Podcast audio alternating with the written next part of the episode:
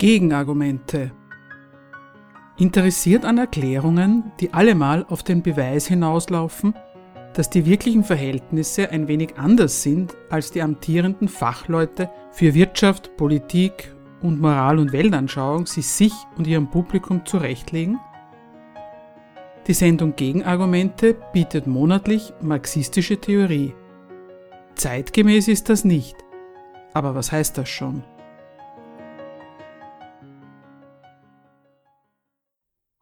Das Thema der heutigen Sendung. Anmerkungen zum Verhältnis zwischen Arbeit und Reichtum im Kapitalismus. In unserer heutigen Sendung soll es also um das Verhältnis von Arbeit und Reichtum im Kapitalismus gehen.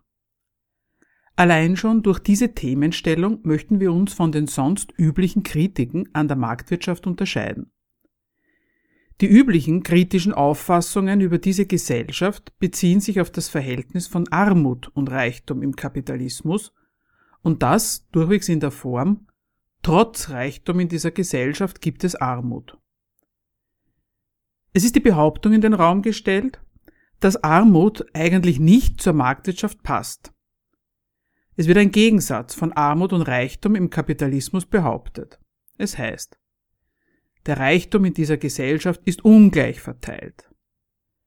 Es gibt die Klage über Working Poor, also Arbeitskräfte, die für ihre Arbeit so wenig bekommen, dass sie nicht ordentlich vom Verdienten leben können. Sie sind arm trotz Arbeit, heißt das dann. Die allgemeinste Fassung von Armut in dieser Gesellschaft lautet Nicht-Arbeit. Keine Arbeit haben, das ist überhaupt das große soziale Problem. Was all diese Beschwerden nicht zur Kenntnis nehmen wollen, ist, dass in der Marktwirtschaft nicht falsch oder ungerecht verteilt wird, es wird überhaupt nicht verteilt. Weder kommt der jährlich produzierte Reichtum als ein großes Gemeinschaftswerk zustande, und schon gar nicht gelangt anschließend irgendwo irgendwas zur Verteilung. Es gibt kein anderes Verhältnis der Gesellschaftsmitglieder im ökonomischen Verkehr untereinander als das des Kaufens und des Verkaufens. Wenn man aber schon dem Glauben anhängt, Einkommen würden irgendwie verteilt, wäre doch zu klären, wieso es dann immer dieselben sind, die Lohnabhängigen nämlich, die vom Arbeiten gehen leben müssen, die bei dieser Verteilung zu kurz kommen.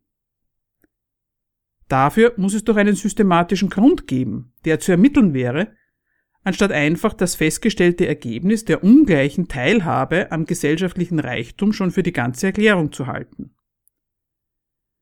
Anscheinend stehen im Kapitalismus Arbeit und Reichtum in einem gegensätzlichen Verhältnis, das vor allem für diejenigen ungesund und schädlich ist, die in dieser Gesellschaft die Arbeit verrichten. Produktiver Arbeiter zu sein im Kapitalismus ist kein Glück, sondern Pech, hat schon Marx bemerkt. Dass der Kapitalismus eine verrückte und ungesunde Art des Wirtschaftens ist, dafür liefert die derzeitige Corona-Pandemie auch in einem anderen Punkt einmal mehr eindrucksvolle Belege. Nachdem dieses Virus zurzeit noch nicht durch eine Impfung zu neutralisieren ist und es bei gravierendem Krankheitsverlauf noch kein sicheres Heilmittel gibt, ist die einzige Möglichkeit, dieses Virus Herr zu werden, ein möglichst vollständiges Herunterfahren aller Kontakte, nicht nur der privaten, sondern auch im Arbeitsleben. Gleichzeitig sind sich alle sicher, dass eine solche möglichst totale Quarantäne einfach nicht durchzuhalten ist. Zu groß sei der dadurch verursachte ökonomische Schaden. Nicht auffallen will denen, die so reden, dass der von Ihnen genannte Schaden rein gar nichts damit zu tun hat, dass gewirtschaftet werden muss, seine Ursache vielmehr einzig in der herrschenden Art und Weise des Wirtschaftens, eines Wirtschaftens, mit dem allseitigen Zweck Geld zu verdienen, begründet ist. Nie hat es geheißen, es würde an Gütern mangeln, um die Leute zu versorgen. Im Gegenteil, Witze wurden über jene Zeitgenossen gerissen, die das Bedürfnis entwickelten, Gebrauchsgüter, vor allem das zur Berühmtheit gelangene Klopapier, in übergroßer Menge zu kaufen und für den ausgerufenen Notfall einer Unterversorgung zu horten. Alles, was Mensch so braucht, um es sich eine Zeit lang zu Hause gemütlich zu machen, war und ist vorhanden. Trotzdem waren bzw. sind sich alle aber sicher, und sie irren sich ja auch nicht, dass diese Wirtschaft einen solchen Lockdown so gut wie gar nicht verträgt. Wenn aber nichts fehlt und das Wirtschaften trotzdem Schaden nimmt, dann kann es bei diesem Wirtschaften nicht um die Versorgung der Menschen mit Gebrauchsgütern gehen. Worum es geht, ist kein Geheimnis.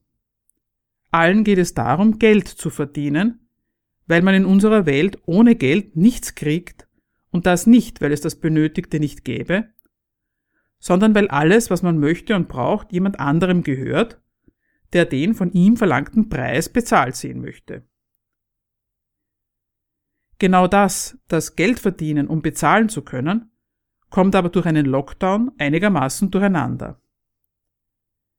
Weil das so ist, kann eigentlich nichts, was Menschen so treiben, um Geld zu lukrieren, unterbleiben. Der Gastronom, der sein Gasthaus schließen muss, leidet nicht daran, dass er seine Gäste unversorgt weiß, sondern daran, dass er im Verkauf von Speisen seine eigene Einkommensquelle weiß. Der Friseur kann es sich nicht gut gehen lassen, wenn seine Kundschaft sich die Haare selbst färbt, weil er damit seine Einkommensquelle verliert. Wenn weniger geflogen wird, dann ist das zwar gut für das Klima, nicht aber für die Fluggesellschaften, die ihres Geschäftes verlustig gehen. So war das mit dem beschworenen notwendigen Klimaschutz nicht gemeint. Die Liste ließe sich beinahe endlos fortsetzen. In der Marktwirtschaft, einer Wirtschaftsweise, in welcher für Geld gearbeitet wird, die Arbeitsteilung nur als Arbeit für Zugriff auf fremdes Geld kennt, können noch nicht einmal Dichterlesungen, Kabarettvorführungen, Theater- und Opernvorstellungen, also das Erbauliche, das den Menschen ihren Alltag versüßt, auch nur einen Tag unterbleiben, um nicht irreparablen Schaden zu verursachen. Eine vernünftige Hierarchie der Bedürfnisse nach dem Motto man konzentriert sich eine Zeit lang auf das absolut Nötige und verschiebt die Befriedigung der anderen Bedürfnisse auf einen günstigeren Zeitpunkt, ist in dieser Gesellschaft offensichtlich nicht möglich. Viele ziehen aus diesen Erfahrungen in Corona-Zeiten den falschen Schluss, sich den Normalfall des alltäglichen Arbeitslebens herbeizusehnen. Wer nicht schon wieder aus einer Krise einen falschen Schluss auf die Welt vor, nach oder ohne Krise ziehen will, sondern sich erklären will, was Arbeiten gegen Geld heißt, in welchem Verhältnis Arbeit, der Aufwand für die Herstellung der nützlichen Dinge, also die Erzeugung des materiellen Reichtums, zu dem Reichtum, um den es in der Marktwirtschaft geht, Geld, steht, der bekommt im Folgenden ein paar Erklärungsangebote. Die Sendung gliedert sich in folgende Teile. Erstens der Zweck der Arbeit in der Marktwirtschaft Geld beziehungsweise Geld als Produktionszweck. Arbeit produziert Geld. Zweitens Geld als Produktionsverhältnis.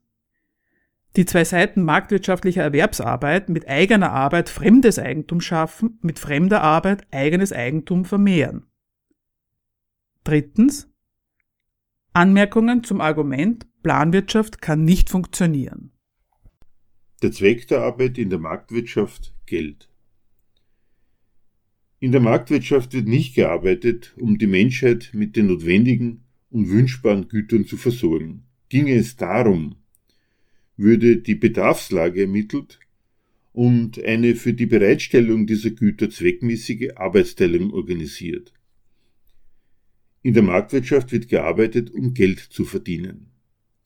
Alle Mitglieder der bürgerlichen Gesellschaft, einkommensschwache, besser verdienende, Kapitalisten, Gewerkschafter, Beamte und so finden es das Natürlichste der Welt, dass gearbeitet und gewirtschaftet, produziert und gedienstleistet wird, um an einen Lohn, einen Erlös, ein Honorar, ein Gehalt, kurzum an Geld zu kommen. Warum ist das so? Warum will jeder an Geld kommen? Die Antwort kennt jeder. Mit Geld kann man sich die Güter, die man braucht, die man sich wünscht, kaufen. Geld bedeutet die prinzipielle Möglichkeit aller Genüsse. Geld bedeutet Zugriff auf die unerschöpfliche Warenwelt.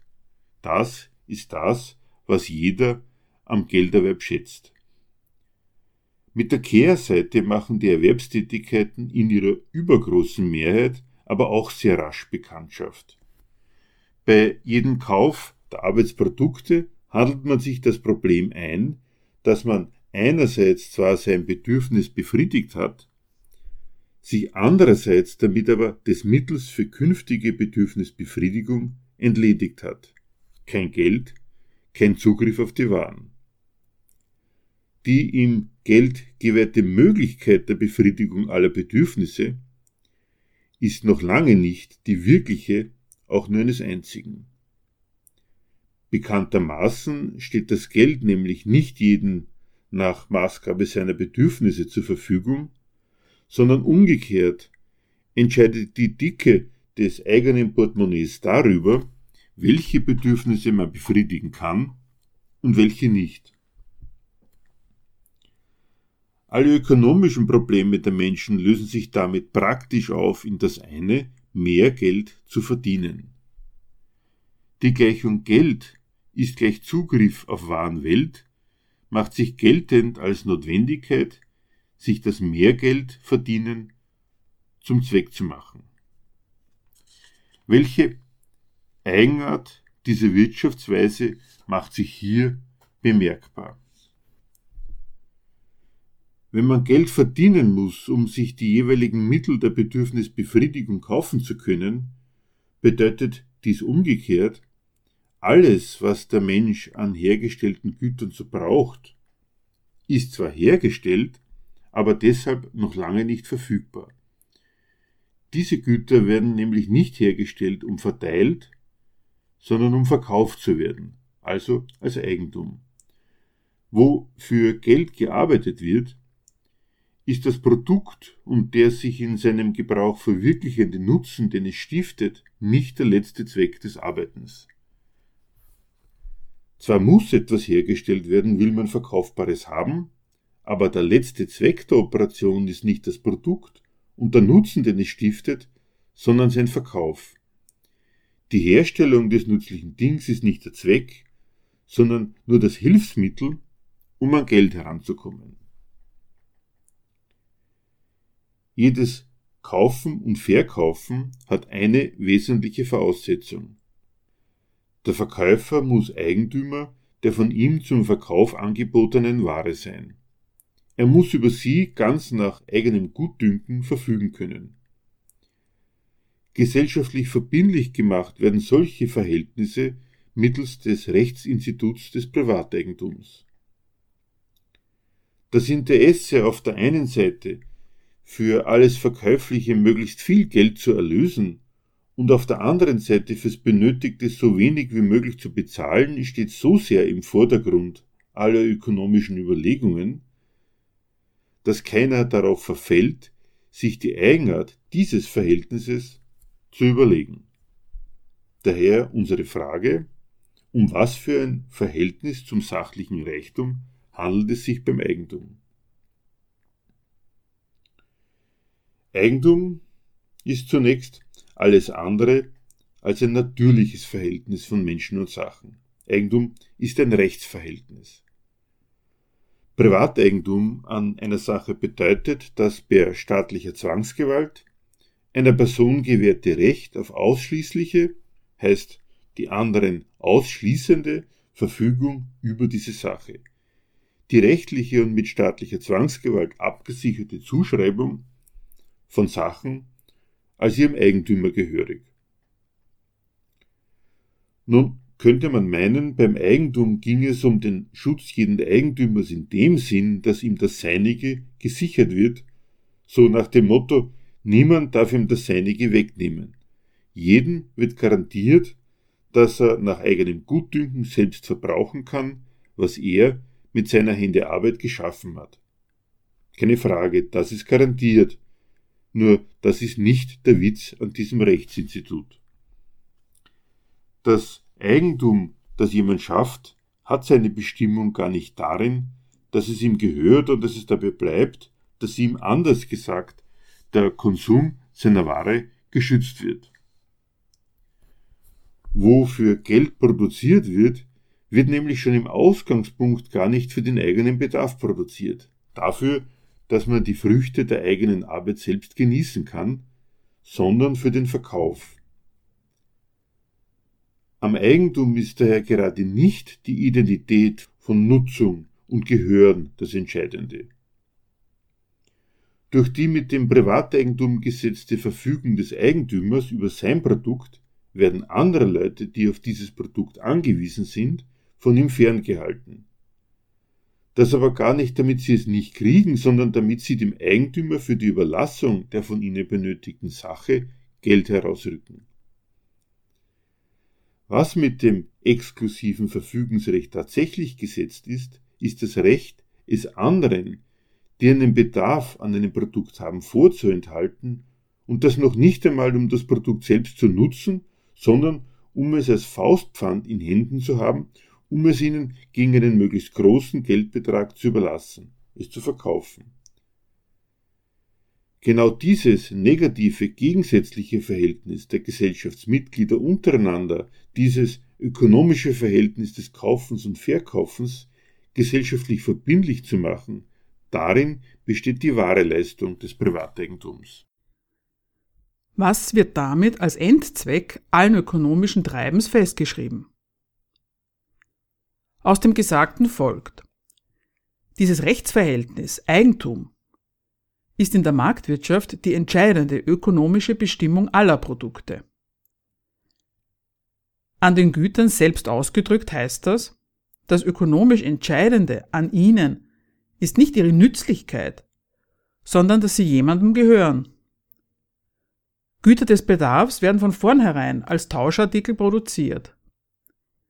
Der Endzweck allen Produzierens ist in der Marktwirtschaft daher mit dem fertigen Produkt noch gar nicht realisiert, sondern erst mit seinem Verkauf.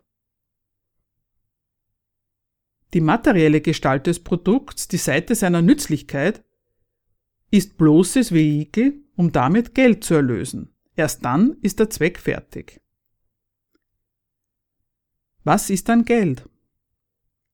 Geld ist das Eigentum, das der Produzent geschaffen hat losgelöst vom konkreten Gegenstand, mit dem er sich neues Eigentum geschaffen hat. Der eine bäckt Brot, der andere verkauft Zeitungen und ein dritter schneidet Haare, was auch immer. Alles ist Mittel, um an Geld zu kommen. Alle Leistungen, die Mitglieder dieser Gesellschaft für andere erbringen, sind ausschließlich Instrument dafür, deren Geld in die eigene Tasche zu bringen. Geld ist daher das Produkt, das sie wirklich herstellen, indem sie im letzten und über Erfolg oder Misserfolg ihrer Arbeit alles entscheidenden Schritt, das von ihnen geschaffene konkrete Eigentum in Eigentum überhaupt verwandeln. Geld ist Eigentum in schlagkräftiger Form. Allen geht es darum, das Ding in die Hand zu kriegen, mit dem sie Zugang zu allem Käuflichen in der Gesellschaft haben sich die gesellschaftliche Zugriffsmacht zu erobern, die mit dem Eigentum verbunden ist, das ist der ökonomische Zweck. Entgegen der bürgerlichen Ideologie, Geld sei ein Hilfsmittel für die bestmögliche Versorgung der Menschheit, ein raffinierter Umweg zur besseren Befriedigung der Bedürfnisse, sei an dieser Stelle noch einmal ausdrücklich festgehalten.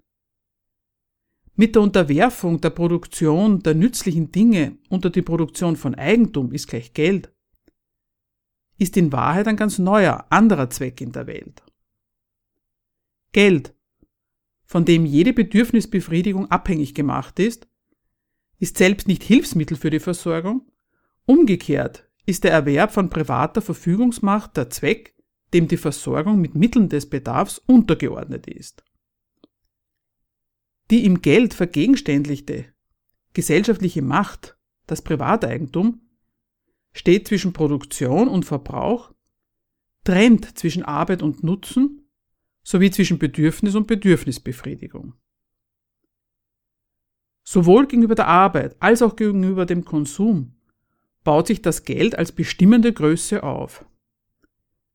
Radikal zerreißt es in zweierlei Hinsicht das Zweck-Mittel-Verhältnis zwischen einem angestrebten Nutzen in Gestalt eines Produkts und der Produktion als dem Mittel seiner Realisierung.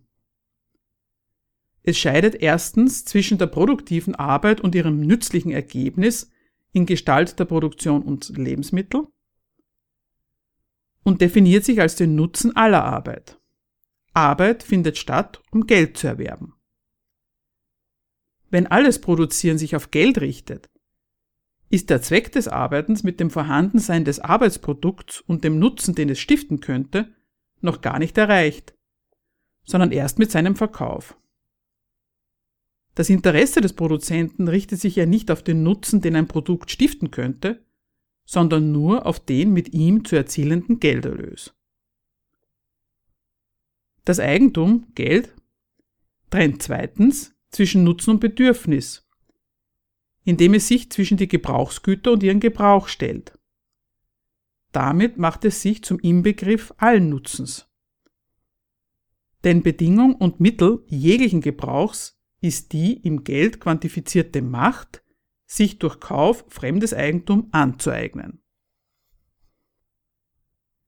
Mit der Gleichung von Nutzen und Eigentum legt sich eine eigentümliche Logik über die ökonomischen Aktivitäten der darunter subsumierten Gesellschaft. Sie betrifft zum einen die Hierarchie der Bedürfnisse, die sich daraus ergibt, dass der private Geldbesitz über ihre Befriedigung entscheidet. Formell kommt nichts als die private Vorliebe zum Zug, zwar innerhalb der Grenzen des Eigentums, doch wie sich einer das Seine einteilt, ist Privatsache.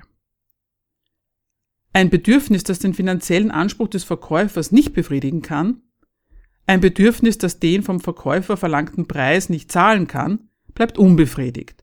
Und zwar völlig unabhängig davon, wie dringend und existenziell dieses Bedürfnis auch sein mag. Und das nicht, weil es das gewünschte Ding nicht gibt. Materiell wird jeder Bedarf zur abhängigen Variablen der privaten Kaufkraft. So gibt es, solange diese Wirtschaftsweise Bestand hat, stets von neuem in unterschiedlichen Größenordnungen das unvermittelte Nebeneinander von Armut und Reichtum zu bestaunen. Entlang der Scheidelinie von armen und reichen Käufern scheidet sich das Angebot in Luxusgüter vom Feinsten für die einen und jede Menge Ramsch und Massenware, Lebensmittel, die krank machen für die, deren Geldbörsen zwar klein, in ihrer Anzahl aber als Geschäftsgelegenheit doch nicht zu verachten ist. Nützliche oder sogar lebenswichtige Produkte, bei denen absehbar ist, dass es für sie keine zahlungsfähige Nachfrage gibt, werden gleich gar nicht hergestellt, unabhängig vom Nutzen, den sie stiften würden. Eine vernünftige Hierarchie der Bedürfnisse in dem Sinn, zuerst produziert man das Notwendige für alle und dann kommen die anderen Bedürfnisse zum Zug, das gibt es im Kapitalismus nicht. Diese vernünftige Reihenfolge ist in unserer Gesellschaft unmöglich, weil das Bedürfnis das Maß seiner Anerkennungswürdigkeit im Geld hat, über das es verfügt. Die eigentümliche Logik betrifft zum Zweiten die gesellschaftliche Arbeitsteilung. Was an Gütern hergestellt wird, ist nicht auf Selbstversorgung der Produzenten berechnet, sondern auf den Bedarf der anderen. Ohne Zweifel, in der Marktwirtschaft wird arbeitsteilig produziert. Arbeitsteilig aber nicht in dem Sinn, dass tatsächlich die Arbeit planmäßig aufgeteilt würde. Der Verkäufer möchte nicht den Bedarf nach seiner Ware bedienen, sondern ihn so gut wie möglich ausnutzen, sprich so viel Geld lukrieren, wie nur irgend möglich. Der Kunde umgekehrt hat ein dazu diametral entgegengesetztes Interesse. Seine Absicht ist es nicht, den Aufwand des Verkäufers abzugelten. Er möchte so wenig bezahlen wie möglich. Der Zusammenhang der Produktionszweige folgt daher nicht dem sachlichen Verhältnis, in dem die verschiedenen Teilarbeiten ihrer Natur nachstehen, sondern ergibt sich blindwütig hinter dem Rücken der in einem negativen Verhältnis zueinander stehenden Privateigentümer, die zwar wechselseitig aufeinander angewiesen sind, die aber trotzdem jeder nur seinem privaten Nutzen folgend nicht Hand in Hand arbeiten ihre gemeinsame Lebensbewältigung, alle sind aufeinander angewiesen, wickeln Menschen in dieser Gesellschaft also als einen dauernden Interessensgegensatz ab. Drittens betrifft die eigentümliche Logik das Verhältnis zur Arbeit.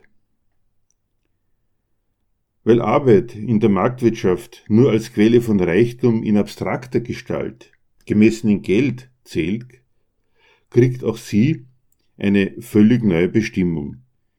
Sie zählt in ihr nicht als der Aufwand, die Mühe, die sie ist und die man sich daher nach Kräften zu erleichtern sucht, sondern sie wird selbst zum Zweck.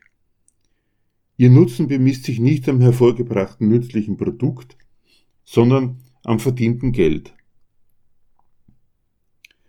Arbeit zum Zweck der Schaffung von Gebrauchsartikeln hat ihr Maß im Bedürfnis und ist daher niemals blind gegen den Aufwand, der für diese Befriedigung zu treiben ist. Diese Arbeit ist auch einmal fertig und das umso schneller, je produktiver und mühesparender diese Arbeit verrichtet wird. Keiner will außerdem von irgendeinem nützlichen Gut endlos viel. Anders bei der Erwerbsarbeit. Geld ist ein Zweck, der ist ohne Ende. Weil Geld seiner Natur nach kein inneres Maß kennt, wo Geld der Zweck ist, erfüllt mehr Geld diesen Zweck besser als weniger, kann es von Arbeit, die diesen Geldreichtum schafft, gar nicht genug geben. Anders als Arbeit zur Schaffung von nützlichen Gütern ist Arbeit zum Zweck der Schaffung von Geldreichtum daher nie fertig. Weil der Nutzen der Arbeit nicht in den Produkten liegt, die sie schafft, sondern im Geld, das sie einbringt, gilt sie in der Marktwirtschaft nicht als Mühsal, die sie ist und die man nach Möglichkeit möglichst gering hält. Jede Gesellschaft die nützliche Dinge haben will und diese herstellt, ist irgendwann mit der Arbeit fertig. Dann steht das Haus, dann fährt die U-Bahn, dann gibt es den Fernseher und dann ist auch einmal wieder Ruhe und die Produkte der Arbeit werden genossen. Arbeit, die für die Schaffung von Gebrauchsartikeln aufgewendet wird, die hat ihr Maß in sich. Mit der Schaffung eines solchen jedermann verfügbaren Reichtums wäre eine arbeitsteilig durchorganisierte Gesellschaft irgendwann beim längst erreichten Stand der Produktivkräfte sogar sehr rasch fertig. Anders in der Marktwirtschaft. In ihr liegt der Nutzen der Arbeit nicht in den von ihr geschaffenen Produkten, sondern im damit verdienten Geld in einer Gesellschaft, in der Geld, also die quantitative Zugriffsmacht auf den materiellen Reichtum, der Zweck der ökonomischen Betätigung bedeutet, da ist das Bedürfnis nach Arbeit, die Geld bringt, grenzenlos. In ihr wird diese selbst zum Zweck. Ihr Nutzen bemisst sich nicht am hervorgebrachten nützlichen Produkt, sondern am verdienten Geld, und das lässt sich nur durch mehr Arbeit steigern. Geld als Zweck ist maßlos. Es ist dies ein Reichtum, der immer nur in dem Maß zunehmen und wachsen kann, wie ihm Lebenskraft und Zeit geopfert wird. Diejenigen, die das Arbeiten erledigen, kommen gar nicht darum herum, ständig Arbeit zu wollen, da dies einerseits für sie die Möglichkeit ist, an Geld ist gleich Eigentum zu kommen, andererseits das so erworbene Eigentum sehr schnell immer wieder aufgebraucht ist dass sie damit sich verschleißen und ihre Lebenszeit opfern, spielt in der Logik des Gelderwerbs keine Rolle. Schon das bisher Gesagte zeigt, was das für eine perverse Sorte Reichtum ist. Wenn der Reichtum, um den es ihm zu gehen hat, immer nur in dem Maß wächst, wie der Arbeitende ihm Zeit und Lebenskraft opfert, dann kann er nicht der Nutznießer seiner Arbeit sein. Für ihn ist die Rechtsform des Privateigentums, das Geld als Zweck der Produktion sich darstellt, eben auch nicht erfunden worden. Die allgemein verbindliche Gleichung von Nutzen und Eigentum geht nur in dem negativen Sinn auf, dass jeder Nutzen vom erworbenen Eigentum abhängt, damit das erworbene Eigentum wirklich Nutzen stiftet muss die Quantität des verfügbaren Privatvermögens schon eine ganz bestimmte Qualität erreichen.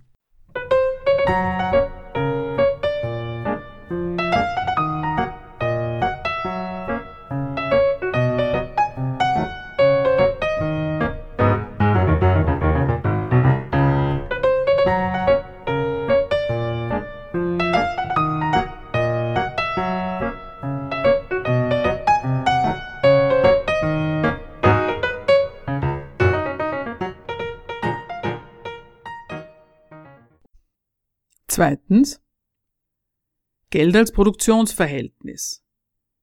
Die zwei Seiten marktwirtschaftlicher Erwerbsarbeit. Mit eigener Arbeit fremdes Eigentum schaffen, mit fremder Arbeit eigenes Eigentum vermehren. In der Marktwirtschaft wird gearbeitet, um Geld zu verdienen. Einen anderen Zweck des Arbeitens kennt diese Wirtschaftsweise nicht. Weil es aber beim Arbeiten einzig auf den Gelderlös ankommt und nicht auf das konkrete Produkt, dieses Produkt vielmehr bloßes Vehikel für den eigentlichen Zweck, den Gelderlös ist, gilt dieser Gesellschaft im Umkehrschluss überhaupt jede Tätigkeit, die Geld einbringt, als Arbeit. So gehen im allgemeinen Verständnis Minister, Künstler und sogar Börsenmakler ebenso zur Arbeit wie diejenigen, die den Beruf des Arbeiters ergriffen haben. Niemand will da prinzipielle Unterschiede kennen. Alle verfolgen den Zweck, an Geld heranzukommen, gehen einem Erwerb nach, wie es in der Marktwirtschaft heißt. Dieser Begriff der Erwerbstätigkeit, unter den alle, die Geld verdienen, subsumiert werden, unterschlägt aber, dass es einen großen Unterschied macht, ob man schon Geld hat oder überhaupt erst welches verdienen muss. In einer Welt, in der es ums Eigentum geht, um diese Verfügungsmacht über den Reichtum, in so einer Welt entscheidet sich alles daran, ob man schon Eigentum besitzt ob man, oder ob man es durch Arbeit erst erwerben muss. Vom Arbeiten müssen. Mit eigener Arbeit fremdes Eigentum schaffen. Wer in einer Welt, in der alle Gebrauchsgüter jemandes Eigentums sind, kein ausreichend großes Eigentum hat, der kann noch nicht einmal von sich aus ans Werk gehen und sich welches verschaffen. Er ist gar nicht in der Lage, seine eigene Arbeitsfähigkeit und Arbeitsbereitschaft in ein verkäufliches Produkt zu übersetzen, mit dem er am Markt etwas hermachen kann. Dazu fehlen ihm die nötigen Mittel. Sämtliche für die Arbeit erforderliche Produktionsmittel sind ja Eigentum eines anderen. Wenn es im Ausgangspunkt geheißen hat, Arbeit schafft Eigentum, heißt es jetzt, in einer Welt des Eigentums ist die nackte Arbeit überhaupt nicht in der Lage, sich zu verwirklichen. Für sich allein ist derjenige, der über nichts als seine Arbeitskraft verfügt, nicht nur mittellos, sondern auch hilflos. Er kann seine Arbeit gar nicht zur Anwendung bringen. Selbst dafür ist er von vornherein darauf angewiesen, Arbeit im Auftrag eines anderen zu verrichten. Wer arbeiten muss, um ein Stück Eigentum zu erwerben, der braucht jemanden, der über die Produktionsmittel verfügt und ihn an diese heranlässt, der ihn dafür bezahlt, dass er sich daran nützlich macht, der ihm, wie es heißt, eine Arbeit gibt der deshalb ja dann auch Arbeitgeber heißt. Nur dann ist er überhaupt in der Lage, die für seinen Lebensunterhalt notwendige Arbeit zu verrichten. Dass er die Arbeit braucht, ist dabei überhaupt nicht das Kriterium dafür, dass er gegen Geld arbeiten kann.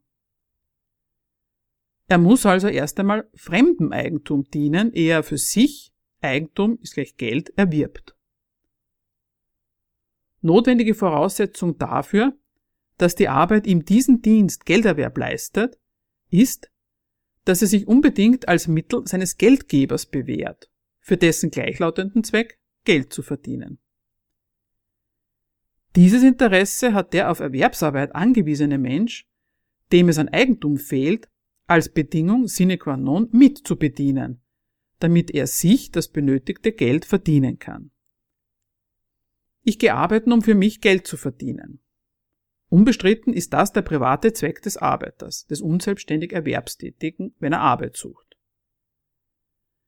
Zur Geldquelle wird seine Arbeit für ihn allerdings nur, wenn sie die andere Seite, denjenigen, der von seiner Arbeit Gebrauch macht, reicher macht. Mit seiner Arbeit muss er zuerst seinem Geld bzw. Arbeitgeber zusätzlich Eigentum schaffen, zusätzlich zu dem, was der schon hat, um dann selber aus diesem zusätzlichen Vermögen bezahlt zu werden.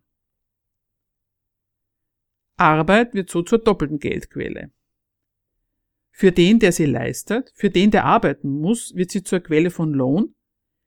Dies allerdings nur unter der entscheidenden Bedingung, dass er die andere Seite, die Geld hat und arbeiten lässt, reicher macht.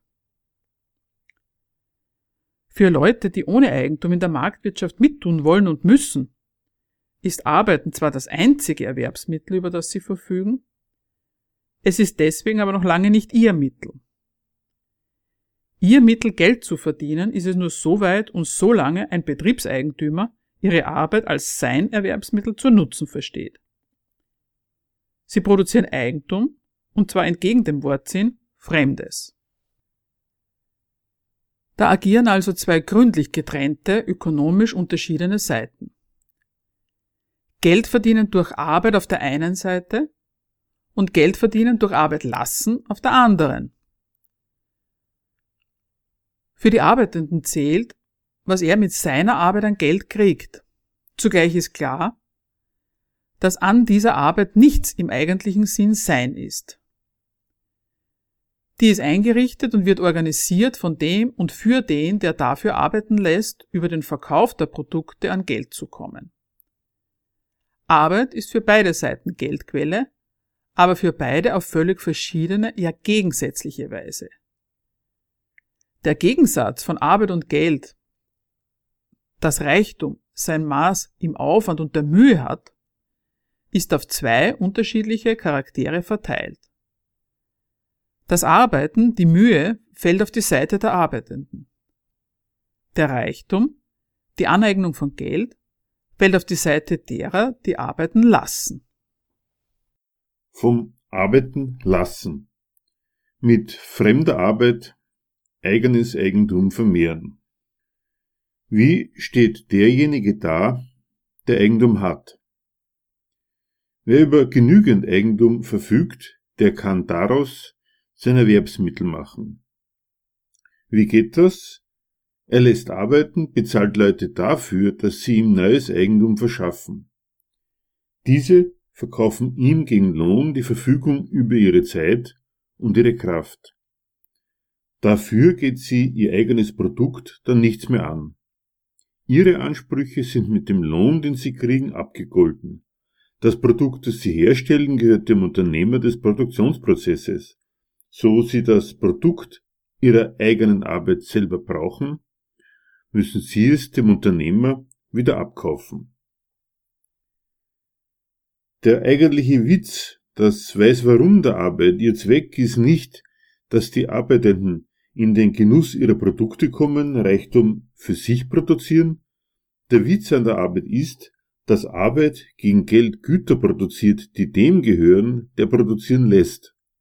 Dafür, dass er Güter für seine Anwender schafft, bekommt der Arbeiter Geld. Er wird aus dem Eigentum, genauer gesagt mit einem Teil des Geldes, bezahlt, das sein Anwender mit dem Verkauf der produzierten Güter erzielt. Seine Arbeit ist und bleibt nach der Seite der Mühe seine. Aber nicht nur das Ergebnis seiner Arbeit, sondern die Tätigkeit selber ist gar nicht mehr seine, sondern die wird als Dienst gekauft. Und das heißt, mit der Verrichtung von Arbeit gegen Geld wird er zugleich von der Verfügung über sein Produkt ausgeschlossen. Was sind die Leistungen der Arbeit, die die einen geben und die anderen nehmen? Durch den Gebrauch ihres Eigentums verdienen die Eigentümer Geld, ohne es selber schaffen zu müssen. Sie lassen Eigentum produzieren, und zwar ihr eigenes. Dass sie über Eigentum verfügen, bewährt sich hier als hinreichendes Mittel dafür, es durch fremde Arbeit zu vergrößern. also als Produktionsverhältnis. Es fungiert als Kapital. Als die Verfügungsmacht über die gesellschaftlichen Potenzen der Arbeit zum Zwecke der Geldvermehrung. Für die, die Eigentum haben, geht die Gleichung von Eigentum und Nutzen auf. Geld verschafft die Arbeit im Dienst eines Unternehmers, auch den Arbeitern. Nie macht es sie aber zu Eigentümern im genannten Sinn. Kaum verdient muss es schon wieder ausgegeben werden, um die notwendigen Lebensmittel zu beschaffen. Fließt also im Wesentlichen an kapitalistische Unternehmer zurück, die damit den Wert ihrer Ware in Geld realisieren. So reproduziert die Beteiligung der Lohnempfänger am Produktionsprozess stets aufs Neue den Ausgangspunkt. Die Eigentumslosigkeit, die sie zwingt, sich wieder für die Vermehrung des fremden Eigentums feilbitten zu müssen. Für sie bleibt das Eigentum also bloß negative Bedingung ihres Nutzens, der sie sich beugen müssen, um leben zu können. Und indem sie sich dieser Bedingung fügen, reproduzieren und vergrößern sie den Reichtum, der fremde Verfügungsgewalt über ihre Arbeit darstellt. Arbeit gegen Geld vermehrt Reichtum in der einen Hand, reproduziert Not und arbeiten müssen in der anderen. Ist private Geldvermehrung Zweck der Produktion, dann bedeutet das Aneignung von immer mehr Geldreichtum gegen und getrennt von denen, die die Arbeit machen. So und nur so gibt es den gesellschaftlichen Reichtum als wachsende Geldmasse in den Händen der Arbeitsanwender und Ausschluss der Arbeitenden vom wachsenden Produkt ihrer Arbeit. Weil es um Geldvermehrung geht, ist es zweckdienlich, möglichst viel arbeiten zu lassen. Immer mehr an Geld als Zweck hat seiner Natur, wie schon gesagt, nach kein Maß und kennt daher auch keine obere Grenze. Mehr an Geldvermehrung ist ihm eine bessere Verwirklichung dieses Zwecks als weniger davon. Vom Standpunkt des Arbeitens für den Bedarf wäre dieses möglichst viel nicht nur unsinnig, sondern richtig gern schädlich. So sieht also das gegensätzliche Verhältnis der Agenten dieser Produktionsweise aus. Wo Geld in ausreichendem Maß vorhanden ist, taugt es dazu, sich die Potenz der Arbeit, Eigentum zu schaffen, als geldwerte, Eigentum stiftende Leistung anzueignen. Das unterstellt auf Seiten der Arbeiter die Nötigung, arbeiten zu müssen, weil ihnen Eigentum, genauer das Eigentum an Produktionsmitteln fehlt. Es fehlen ihnen anders gesagt nicht bloß diese oder jene Güter, sondern die alles entscheidenden Mittel des Produzierens. Diejenigen, die Eigentum an Produktionsmitteln haben, gebieten damit nicht nur über die Mittel des Arbeitens, sondern auch über die, die arbeiten. Beide Seiten, Unternehmer und Arbeiter, setzen Geld für ganz unterschiedliche Zwecke ein. Unternehmer für Investitionen, damit es vermehrt zurückkommt. Geld wird so ausgegeben, dass es das Vermögen seines Eigentümers erhält und vermehrt. Arbeiter für Konsum. Mit der Verausgabung für Güter des Bedarfs ist das Geld weg. Das ist gleichbedeutend mit dem Zwang, wieder arbeiten zu gehen. Geld bzw. Eigentum an Produktionsmitteln wendet Arbeit an, und zwar für seinen Zweck. So macht sich das Geld die Potenz der Arbeit, Eigentum zu schaffen, zu seiner eigenen. Der Witz an den Reichen ist nicht das Reichsein, sondern die damit gegebene Verfügungsmacht über alle Quellen der Arbeit und des Reichtums. So hat das Privateigentum die Potenz, Arbeit für seine Vermehrung zu mobilisieren. Wofür Geld gearbeitet wird, da dient nicht das Geld der Arbeit als nützliches Hilfsmittel, sondern die Arbeit dem Geld als dessen Quelle. Wenn für Geld oder gar nicht gearbeitet wird, dann disponieren nicht die Arbeiter über die Produkte der Arbeit, sondern die im Geld existierende private Macht des Eigentums kommandiert Arbeiter und Arbeit. Dann verfügen die Leute ohne Geldvermögen im Geld nicht, wie die Volkswirtschaft einem weismachen will, über einen bequemen Verteilungsmechanismus, wenn sie als Ertrag ihrer Arbeit einen Geld überwiesen kriegen, sondern es wird schon gar nicht anders produziert als Eigentum.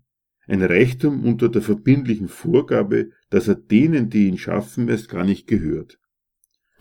Worin sonst könnten denn auch die ökonomischen Leistungen von Geld und Eigentum bestehen? Dass die Produktionsmittel ausschließender privater Verfügung unterliegen, trägt zu deren Produktivkraft nichts bei. Ihr Eigentumscharakter hat nur einen einzigen Witz, die Scheidung zwischen dem materiellen produktiven Gebrauch dieser Mittel, der Arbeit nämlich, und denen, die diese Arbeit leisten, auf der einen Seite, und der Verfügungsmacht über den Produktionsprozess mitsamt seinen Resultaten auf der anderen Seite. Mit dem Eigentum an Produktionsmitteln ist darüber entschieden, dass Arbeit von vornherein Reichtum nicht für diejenigen schafft, die die Arbeit tun, sondern für die Seite, der die nötigen Mittel gehören und der deswegen die Rechtsstellung des eigentlichen Subjekts der Produktion zukommt. Das Institut des Eigentums sorgt dafür, dass der eine das Recht und die Fähigkeit hat, sich das Produkt fremder Arbeit anzueignen, und der andere unfähig ist, das Produkt der eigenen Arbeit zu besitzen und zu nutzen dass sich mit Arbeit Geld verdienen lässt, das zudem immer gleich wieder weg ist, wozu könnte ein solches Geschäft überhaupt gut sein, wenn nicht dazu, dass die Arbeiter grundsätzlich nicht kriegen, was sie herstellen, stattdessen die anderen, die das Geld für Arbeitskräfte zahlen. Absurde Vorkehrungen wären das alles und groteske Umständlichkeiten ginge es darum, Gebrauchswerte zu produzieren und geschickt an die Leute zu verteilen dann wird das aber auch nicht der tiefere Hintersinn von Geld, Eigentum und Erwerbsarbeit sein. Deren Sinn wird schon in dem liegen, was sie wirklich leisten. Nutzen und Eigentum gleichzusetzen, so dass notwendigerweise die zwei gegensätzlichen komplementären sozialen Charaktere herauskommen. Der eine schafft mit eigener Arbeit fremdes Eigentum, der andere mit fremder Arbeit eigenes. Reichtum und Arbeit bilden in der Marktwirtschaft einen vollen Gegensatz. Wer reich ist, arbeitet nicht und wer arbeitet, wird nicht reich. Wer jetzt sagt, die Kritik treffe schon was, aber Planwirtschaft sei doch nicht machbar, vielleicht noch mit dem Zusatz leider, dem möchten wir in unserem letzten Beitrag beweisen, warum und inwiefern wir das für ein schlechtes Argument halten. Anmerkungen zum Argument Planwirtschaft kann nicht funktionieren. Ginge es in der Wirtschaft darum, dass die Menschen sich mit minimalem Aufwand optimal versorgen, würde die Bedarfslage ermittelt und eine für die Bereitstellung der notwendigen und wünschbaren Güter zweckmäßige Arbeitsteilung organisiert werden. Das wäre Planwirtschaft, Kommunismus. Es ginge ausschließlich um die Frage, wie ein gesellschaftlicher Reichtum mit minimalem Aufwand unter Schonung von Natur und Mensch herzustellen und allgemein verfügbar zu machen ist. Kein Mensch würde problematisieren, ob das überhaupt geht, weil der gesellschaftliche Zweck die Antwort wäre. Hier und heute herrscht Marktwirtschaft und alle Welt ist sich sicher, dass Wirtschaft nur so funktionieren kann. Planwirtschaft könne nicht funktionieren, so die einhellige Meinung. Die Argumente, die für diese Behauptung vorgetragen werden, taugen allesamt wenig zu deren Untermauerung. Erstens. Wirtschaftliche Abläufe seien schlicht und einfach nicht planbar, sagen die einen. Es fällt auf, dass solche Zweifel an der Planbarkeit von wirtschaftlichen Abläufen sich nicht beirren lassen durch einen Blick in die Realität, wo kapitalistische Firmen ihre Produktion, ihre Materialbeschaffung und ihren Warenaustausch bis ins kleinste Detail planen. Sie machen Marktumfragen und versuchen sogar noch ihren Absatz zu planen. Zweitens, man könne sich nicht vorstellen, dass Planwirtschaft funktionieren könne, sagen die anderen. Solche Zweifel an einer funktionierenden Alternative zum Kapitalismus beziehen sich nie auf die dafür notwendigen Mittel, sondern negieren das Vorhaben unter dem Vorwand, man könnte sich seine Durchführung nicht vorstellen. Abgesehen davon, dass die eigene Vorstellungskraft per se kein tauglicher Beweis ist, ist es auch nicht verwunderlich, dass diese Vorstellungskraft im Hinblick auf die Machbarkeit einer Planwirtschaft sehr schnell an ihre Grenzen stößt. In dieser Vorstellungswelt wird nämlich regelmäßig die Marktwirtschaft mit ihren ökonomischen Sachzwängen und etablierten Verfahrensweisen, einschließlich der dazugehörigen menschlichen Charaktermasken, als die Szenerie unterstellt, in die die Planwirtschaft eingeführt werden sollte. Es gibt also in dieser Vorstellungswelt den gesellschaftlichen Zusammenhang, in dem ein gescheiter Plan aufzustellen und durchzuführen ist. Eine organisierte freie Beratung ohne ökonomische Sachzwänge gar nicht. Dass bei dieser Vorstellung dann rauskommt, was rauskommt, ist also alles andere als verwunderlich. Drittens. Ein unschlagbares Argument auf ihrer Seite dafür, dass Planwirtschaft nicht praktikabel ist, wähnen jene, die auf das Ende des früher einmal im damaligen Ostblock praktizierten realen Sozialismus verweisen. Damit sei doch der Beweis dafür geliefert worden, dass Planwirtschaft nicht funktioniert. Erstens sei daran erinnert, dass der große weltgeschichtliche Anlauf zu einer sozialistischen Planwirtschaft nicht zusammengebrochen ist, sondern seine Veranstalter selbst diesen Versuch aus dem Verkehr gezogen haben. Deren Entscheidung zur Aufgabe der von ihnen betriebenen Planwirtschaft als Berufungsinstanz für das eigene Urteil herbeizuzitieren, ist einigermaßen verlogen, denn schließlich ist zu Zeiten, als von einem Ende des Ostblocks noch weit und breit nicht die Rede war, die damals im Ostblock Regierenden noch gute Gründe für ihr Wirtschaftssystem anzuführen wussten, auch niemand auf die Idee gekommen, die Entscheidung von drüben zur Richtschnur des eigenen Denkens zu machen und an eine Einführung der sozialistischen Planwirtschaft hierzulande zu denken. Außerdem wäre bei der Berufung auf die Entscheidung der Führungsmannschaft der vormaligen Sowjetunion auch noch zu klären, worin deren Unzufriedenheit bestand und was da überhaupt geplant worden ist im sogenannten realen Sozialismus. Dass Fragen wie haben Sie es richtig angefangen, haben Sie etwas verkehrt gemacht, nicht einmal ansatzweise nachgegangen wird, zeugt davon, dass das Ende des realen Sozialismus nichts anderes als das gierig aufgegriffene Material für ein vorab gefasstes Urteil der Nichtpraktikabilität von Planwirtschaft ist. Viertens. Die andere Variante, Planwirtschaft kann nicht funktionieren, weil es noch kein Beispiel dafür gibt, ist eine nicht minder dürftige Argumentation. Dass es so etwas noch nicht gegeben hat, kann niemals ein Grund dafür sein, etwas nicht zu tun. Dann hätte sich nie etwas verändert. Die ersten Sozialisten hatten auch kein Vorbild, auch die ersten Christen hatten ja kein Vorbild. Irgendwann ist jeder immer mal der Erste. Wenn es noch keinen Versuch gegeben hat, dann stellt sich ernsthaft nur die Frage, Hält man ihn für nötig oder nicht? Dass die Menschen sich untereinander einig werden, die nötige Arbeit zweckmäßig einzurichten und nicht immer gegeneinander zu arbeiten. Dass sie nicht eine ungehörige Verschwendung von Menschenkraft organisieren, sondern ihre Kraft so einsetzen, dass alle gut fahren und dabei viel weniger arbeiten müssen als jetzt. Das soll nicht möglich sein? Wieso eigentlich nicht? Eine Alternative muss man herstellen, sofern man sie denn will. Wenn das keiner will, dann ist es nicht möglich, das stimmt. Aber sonst noch Hindernisse? Man muss das Vorhaben einer freien, vernünftigen Organisation der Bedürfnisse und ihrer Befriedigung ja nicht teilen. Man sollte aber wenigstens nicht so tun, als wäre man schwer dafür, wenn Kommunisten bloß nicht immer die praktikablen Rezepte und Modelle dafür schuldig blieben. Die sind wirklich der leichteste Teil, wenn eine aufgeweckte Arbeiterklasse erst einmal weiß, was sie will. Das war die Sendung Gegenargumente.